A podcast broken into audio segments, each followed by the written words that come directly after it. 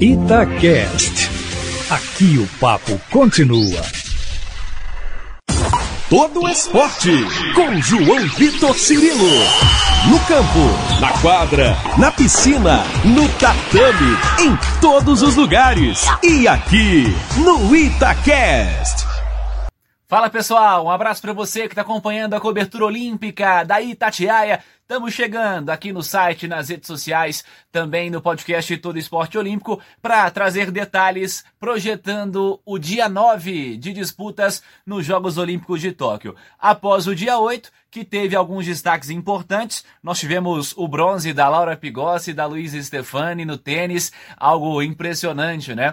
Não eram cotadas para disputa dessa medalha, conseguem o bronze, um resultado importantíssimo, até porque se trata do principal resultado na história do Brasil nas duplas femininas no tênis, nos Jogos Olímpicos, agora com esse desempenho da Laura, da Luísa em Tóquio. É algo realmente impressionante para ser de fato enaltecido. Nós tivemos também nesse sábado o futebol se aproximando da disputa por medalha, vai ter o México pela frente, venceu o Egito por 1 a 0, gol do Matheus Cunha. Futebol masculino está defendendo o título conquistado na Rio 2016. Além disso, tivemos também uma vitória muito importante da seleção feminina de vôlei, 3 sets a 1 contra a Sérvia, Brasil liderando a sua chave no vôlei feminino. Vamos projetar então o que temos pela frente nesse nono dia da contagem oficial dos Jogos Olímpicos de Tóquio. Trago aqui para você alguns destaques e eles giram em torno de alguns esportes importantes. Nós temos chances de medalha na natação e na ginástica,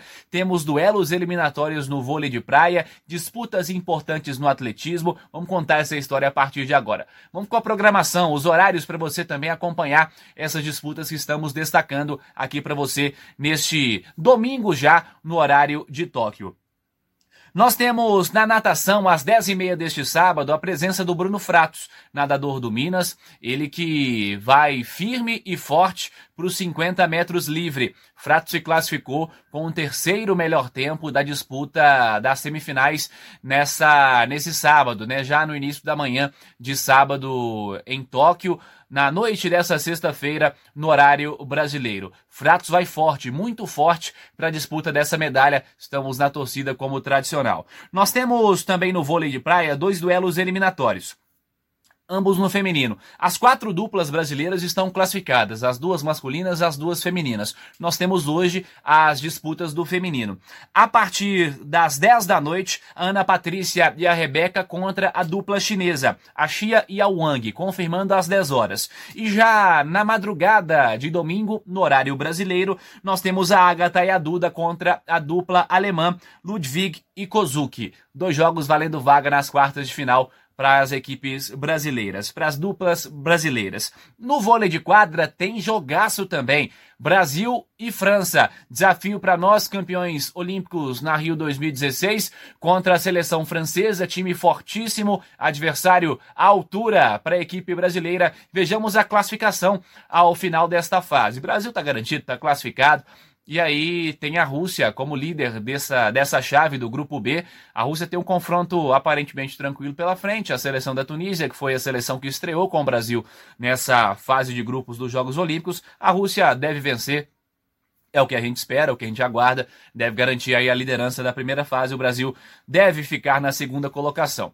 Pode ser que aconteça, é esporte, né? Vejamos qual a colocação final do Brasil após esse duelo contra a França. 11 e 5 da noite é a previsão de início. Vejamos se teremos algum atraso por conta do jogo anterior, do duelo anterior desse grupo B do vôlei masculino nos Jogos Olímpicos de Tóquio. Nós temos também uh, um destaque importante, a presença da Rebeca Andrade mais uma vez na ginástica, agora final do salto, confirmando o horário para você a partir de 5 e 50 da manhã. Ela já tem uma medalha medalha no individual geral, já fez história pelo Brasil, conquistando a primeira medalha da ginástica brasileira, no ginástica artística feminina brasileira, né, nos Jogos Olímpicos, e agora tem tudo para fazer história mais uma vez, conquistando, quem sabe, a segunda medalha. Infelizmente, as etapas próximas agora da ginástica artística feminina, desfalcadas da Simone Biles. Sempre uma atração à parte é encarada como candidata absoluta a medalhas, mas dessa vez ela decidiu ficar de fora, não está se sentindo bem. É algo muito corajoso, um ato muito corajoso por parte dela. Vai se cuidar, vai cuidar da saúde para voltar mais forte, quem sabe, daqui a pouco também. Vejamos se nas etapas seguintes da ginástica ela vai optar por disputar estas decisões. Nós temos também mais destaques para você do domingo de disputas em Tóquio. Vamos trazer a partir de agora também. Os primeiros eventos do dia são no hipismo. Nós temos a partir de 7h45 da noite. O Brasil com a disputa em equipe e também as disputas individuais, com Marcelo Tosi, com Rafael Lozano, com Carlos Parro. Brasil também no hipismo. No atletismo, alguns eventos importantes. Às 9h40 tem a Simone Ponte Ferraz e a Tatiane da Silva, a disputa dos 3 mil metros com obstáculos. Temos também às 9h50 a Etienne Martins ou melhor, a Eliane Martins, confundi a Etienne da natação com a Eliane do atletismo, né? A Eliane Martins vai disputar no salto em distância a partir de 9h50. Às 10h45, o Lucas Carvalho nos 400 metros rasos.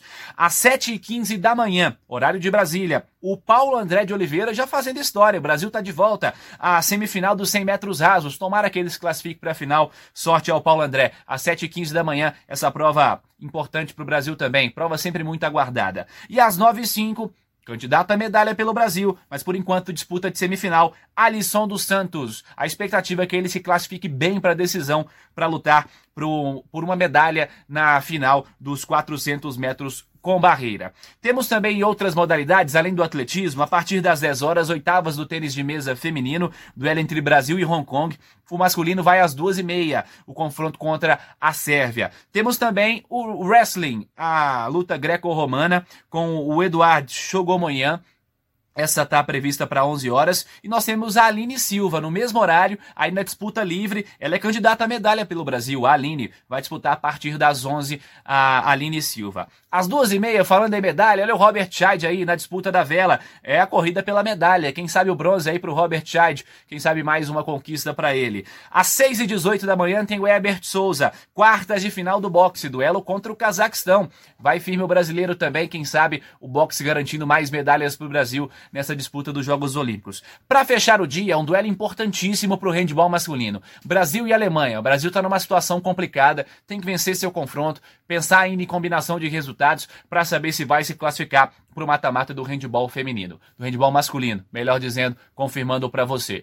É isso, destaques do dia 9 dos Jogos Olímpicos de Tóquio, para você que está acompanhando aqui as redes sociais, o podcast Todo Esporte Olímpico, o site da Itatiaia, muito obrigado pela presença a cada dia. Voltamos amanhã, nesse domingo, para prever a segunda-feira em Tóquio, combinado? Um abraço para você e até lá.